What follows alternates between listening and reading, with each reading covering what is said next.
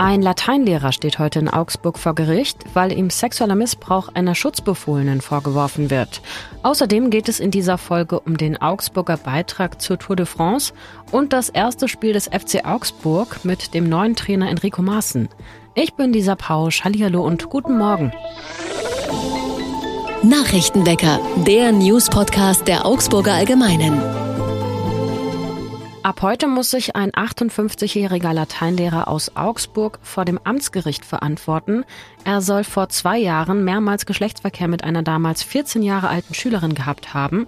Mehrere ihrer MitschülerInnen hatten einer Verbindungslehrkraft davon erzählt. Die setzte dann Disziplinar- und Strafverfahren in Gang. Dem Mann wird nun sexueller Missbrauch von Schutzbefohlenen vorgeworfen.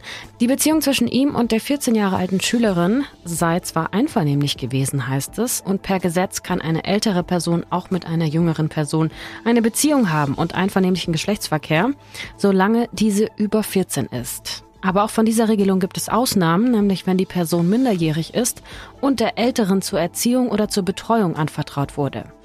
Das ist in jedem Schüler-Lehrer-Verhältnis grundsätzlich der Fall. Dem Lehrer droht nun eine Freiheitsstrafe von mindestens drei Monaten bis zu fünf Jahren und weitere disziplinarrechtliche Schritte. Das Augsburger Klimacamp geht ab morgen schon in sein drittes Jahr und die Klimaaktivistinnen wollen auch erstmal noch auf unbestimmte Zeit weitermachen.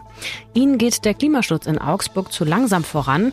Sie fordern etwa, dass der Nahverkehr weiter ausgebaut wird, aber auch die Solar- und Windenergie. Und sie setzen sich für den Erhalt des Meitinger Lohwaldes ein und wollen das staatliche Bauprojekt der Osttangente verhindern. Ganz konkret fordern sie, dass die Stadtwerke bis 2023 aus dem Kohlestrom aussteigen und einen kostenlosen Nahverkehr für alle. Laut Mitinitiator Ingo Blechschmidt geht es nicht darum, eines Tages alle Forderungen erfüllt zu sehen. Es fehle aber grundsätzlich an Signalen, dass die Stadt den Klimaschutz auch ernst genug nehme.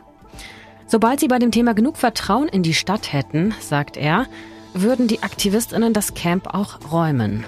Der Dialog mit der Stadt soll auf jeden Fall jetzt weitergehen. Erst Mitte Mai hatte Oberbürgermeisterin Eva Weber das Klimacamp für viele kam das überraschend, mit dem Zukunftspreis ausgezeichnet. Der ist mit 1000 Euro dotiert. Im Juli will Umweltreferent Rainer Erben von den Grünen im Stadtrat nun das Klimaschutzprogramm vorlegen, das seinen Worten nach so weitreichend werde wie noch nie. Die Klimaaktivistinnen befürchten, dass aber auch damit der große Sprung in der Klimapolitik erstmal ausbleibt. Morgen startet in der dänischen Hauptstadt Kopenhagen die Tour de France. Die geht über knapp 3350 Kilometer und 21 Etappen zwischen 13 und 220 Kilometern pro Tag in gut drei Wochen eben von Kopenhagen über Westfrankreich und die Schweiz in den Süden Frankreichs und dann wieder hoch nach Paris. Und unter den neun deutschen Teilnehmern ist auch ein Mann aus Augsburg. Georg Zimmermann heißt er, ist 24 Jahre alt und fährt im belgischen Intermarché-Team. In Augsburg hat er lange bei den E-Racers trainiert. Diese Tour de France ist seine zweite. Er war schon im vergangenen Jahr mit dabei, stürzte aber schon auf der ersten Etappe, zog sich einen Kahnbeinbruch in der Hand zu und fuhr sie trotzdem zu Ende. Also die ganze Tour. Darüber erzählt er im Rennrad-Podcast Ride with Passion. Den Link dazu packe ich euch in die Show Notes. Und noch das Wetter für heute. Mit bis zu 28 Grad wird es wieder etwas wärmer. Am Vormittag scheint durchgängig die Sonne, am Nachmittag ziehen hier und da Wolken auf. Es dürfte dabei aber größtenteils trocken bleiben. Der neue Trainer beim FC Augsburg, Enrico Maaßen, hatte vorgestern sein erstes Spiel mit der Mannschaft und zwar gegen Bundesligist Schwaben Augsburg. Mit einem 5 zu 0 ging die Mannschaft von Maaßen nach Hause. Erwartbar bei einem Spiel gegen einen Fünfligisten. Mein Kollege Florian Eisele war vor Ort. Hi Flo. Servus, grüß dich. Konntest du bei dem Spiel denn jetzt schon einen Neuanfang spüren? Also einen kleinen Wandel, den Maaßen in den ersten Tagen vielleicht schon durchgesetzt haben könnte? Ja, also rein sportlich darf man das tatsächlich jetzt erstmal nicht überbewerten. Das hat, glaube ich, auch niemand gemacht. Es war jetzt eine äh, Trainingswoche, die hinter dem FC Augsburg steht. Ähm, und das war jetzt das erste Spiel, äh, wie du sagst, auch gegen den Fünfligisten, nichts gegen Schwaben Augsburg, die es gut gemacht haben. Aber sag mal, der sportliche Gegenwert, der war jetzt eher nicht so groß, was Maaßen allerdings schon geschafft hat ist eine emotionale Aufbruchsstimmung zu erzeugen. Also ist jemand, der ähm, der unglaublich viel Hände geschüttelt hat in seiner Anfangszeit jetzt schon in Augsburg, dem es wichtig ist, auf die Leute zuzugehen, der, der einfach zeigen möchte, ich möchte jetzt einen Neuanfang starten hier, ich möchte auch anders Fußball spielen, als zuletzt hier in Augsburg Fußball gespielt wurde. Das ist ein Ansatz, der, äh, den, den auch die Spieler verfolgen. Also Raphael Framberger, FCA-Profi hat gesagt, ähm, auch wir wissen, dass äh, wir zuletzt nicht das Gelbe vom Ei gespielt haben und wollen besser, also sinngemäß besser Fußball spielen. Und da rennt Enrico Maaßen mit seinem, ich lüfte jetzt mal durch, Programm offene Türen ein. Ja. Also erstmal auch viel Hoffnung in den Augsburger rein, oder? Jetzt für die nächsten Wochen und Monate. Ja, schon. Also vor allem, es war ja so, dass im Sommer nach dem Rücktritt von Präsident Klaus Hofmann und das, ja, der mehr oder weniger Kündigung des bis, äh, der Kündigung des bisherigen Trainers Markus Weinziel, das war ja so eine emotionale Meltdown-Situation fast schon. Also, dass man gesagt hat, oh Gott, was, was passiert denn hier? Also, auch wenn man den Klassenhalt geschafft hatte, es war eine ganz schlechte Stimmung im Verein, ganz viel Kritik an den handelnden Personen, die noch übrig geblieben sind, Stefan Reuth und Michael Ströll, den beiden Geschäftsführern. Auch wenn man das sportliche Ziel, nämlich in der Bundesliga zu bleiben, geschafft hat. Und in diese, ja, schon fast schon paralysierende Stimmung hat man jetzt ähm, einen neuen Trainer geholt, den tatsächlich wohl auch ein paar andere Vereine gerne gehabt hätten und der tatsächlich jetzt äh, geschafft hat, so ein zartes Pflänzchen Hoffnung und Aufbruchstimmung zu erzeugen.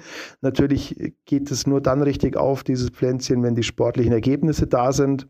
Und äh, ja, da arbeitet er natürlich auch hin, aber es ist vor allem, glaube ich, derzeit eine, eine emotionale Geschichte. Und das sieht der FC Augsburg auch, dass äh, deren Ansatz so aussieht, dass man auf die Fans mehr zugehen muss. Also man hat jetzt diesen Spieltag in der Rosenau gemacht, im Rosenau-Stadion gegen Schwaben-Augsburg, ein Stadtderby, das es lange nicht mehr gegeben hat. Also man sagt den Fans, man will sich präsentieren, man will in die Stadt, man will in diese Stadt hineinwirken wieder, mehr als es zuletzt äh, möglich war, teilweise auch durch Corona natürlich man will wieder mehr auf die Fans zugehen, für, für, eine, für eine positive Stimmung in, im Umfeld sorgen. Und das ist jetzt vornehmlich die Stimmung, die auch Enrico Maaßen mit befeuert hat. Und das ist tatsächlich ein kleiner erster Erfolg von ihm. Ja. Und jetzt gibt es nicht nur einen neuen Trainer, sondern auch ein neues Trikot in den Stadtfarben Rot, Grün, Weiß. Wie kommt es dazu? Ja, auch damit ähm, will man laut FC Augsburg die Verbundenheit mit der Region zeigen. Rot, Grün, Weiß sind, wie du gesagt hast, die Stadtfarben. Das Trikot ist in einer Grundton rot gehalten und es hat Querstreifen in Grün und Weiß. Das kam ähm, bei vielen gut an, bei ein paar, je nach Body Mass Index äh, 25 plus, kommt es nicht so gut an, habe ich auch schon gehört, weil natürlich Querstreifen nochmal dazu beitragen, dass man gewisse Defizite sieht. Aber ja, also sind okay, schöne Trikots. Ähm, und Rot soll ja, das weiß man aus der Farbenlehre, Präsenz zeigen, soll Aggressivität zeigen, soll zeigen, dass man willig und selbstbewusst auftritt. Und das ist ja auch das Programm des FC Augsburg. Das heißt also, im Vergleich zur Vorsaison wurde der Rotanteil äh, deutlich erhöht. Und das geht ja wiederum mit dem selbstbewussten ähm, Ziel, das sich der FC Augsburg für diese Saison gegeben hat, nämlich besser und stärker Fußball spielen als bislang einher. Insofern passt das. Jetzt war es nicht das schwerste Auftaktspiel für den neuen Trainer. Was würdest du denn sagen, in welchem Spiel guckst du jetzt äh, in der nächsten Zeit genauer hin? Ja, also die Zielvorgabe des FC Augsburg ist, dass man die Belastung punktuell steigert. Also man war jetzt mit Schwaben Augsburg bei einem Fünftligisten zu Gast. Dann geht es am Freitag weiter gegen den VfB Eichstätt in Donauwörth. Äh, dann werden die nächsten Gegner Sandhausen umheißen. Das ist dann schon mal ein deutscher Zweitligist, auch nicht schlecht. Und am Schluss testet man in der Saisoneröffnung oder in testet man ähm, am Familientag in der WWK Arena gegen Stade Rennes. Das ist ein französischer Erstligist, von dem vor ein paar Jahren der aktuelle Ersatztorwart des FC Augsburg gekommen ist, Thomas Kubek. Also das ist eine ziemlich gute Nummer, gegen die man da antritt. Und das wird eigentlich dann tatsächlich einen Aufschluss geben, sage ich. Also dann hat man alles Testen beendet, dann hat man auch ein paar Wochen Vorbereitung hinter sich und dann spielt man gegen eine Mannschaft, die auch im Saft steht und die jetzt auch nicht zu den schlechtesten ihres Fachs gehört. Bis dahin ist es noch relativ viel ausprobieren. Natürlich will man da auch nicht äh, mal so hin und her so ein bisschen Larifari spielen, das ist auch klar. Aber ich würde sagen, so richtig knifflig wird es dann äh, eine Woche vor dem Pokalspiel eben beim Spiel gegen Stadren. Dann folgt das Pokalspiel, was ja, ohne jetzt dem Gegner treten zu wollen, auch sagen wir, also immer noch so ein bisschen Vorbereitungscharakter hat. Und dann wird man wissen, wie der Stand der Dinge ist. Ja. Danke dir, Flo, für das Gespräch. Ja, bitte. Ciao.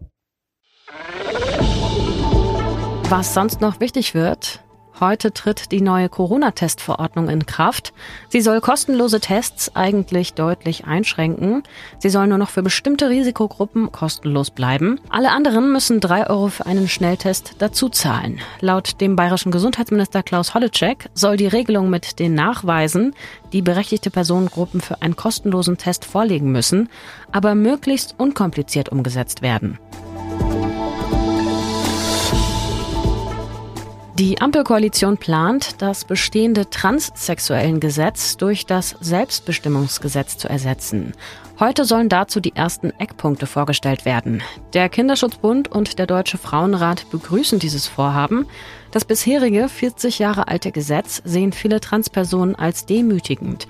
Es sieht vor, dass sie ihren Vornamen und das eingetragene Geschlecht, wenn, dann erst nach einem psychologischen Gutachten und einer gerichtlichen Entscheidung offiziell ändern lassen können und sich dabei mitunter sehr intime Fragen gefallen lassen müssen.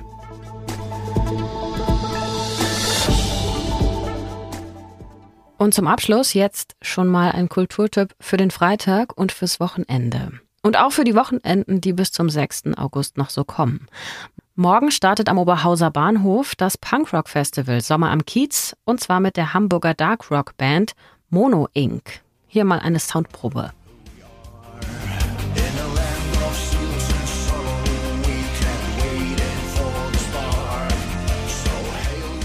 Ab 18.30 Uhr geht es da los. Ticket bekommt ihr noch für etwas mehr als 40 Euro.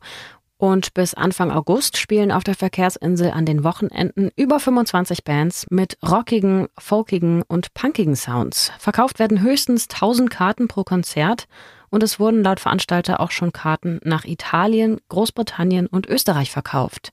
Als besonderes Highlight gilt die spanische Punkband Escape, die kommt am 5. August und spielt aber nicht vor dem Bahnhof, sondern hat sich ein größeres Areal gesucht, nämlich das Gaswerkgelände. Ich packe hier an den Schluss ja ganz gerne mal ganz unterschiedliche Veranstaltungs- und Kulturtipps aus Augsburg, gerade wenn es in Richtung Wochenende geht. Gibt es etwas, das ihr an dieser Stelle lieber hören wollen würdet? Oder überhaupt im Podcast? Schreibt mir das sehr gerne, bitte an nachrichtenwecker.augsburger-allgemeine.de und ich antworte auch auf jede Mail, versprochen. Ansonsten danke ich euch fürs Zuhören, sage wie immer Tschüss, bis morgen und Ahoi. Nachrichtenwecker ist ein Podcast der Augsburger Allgemeinen.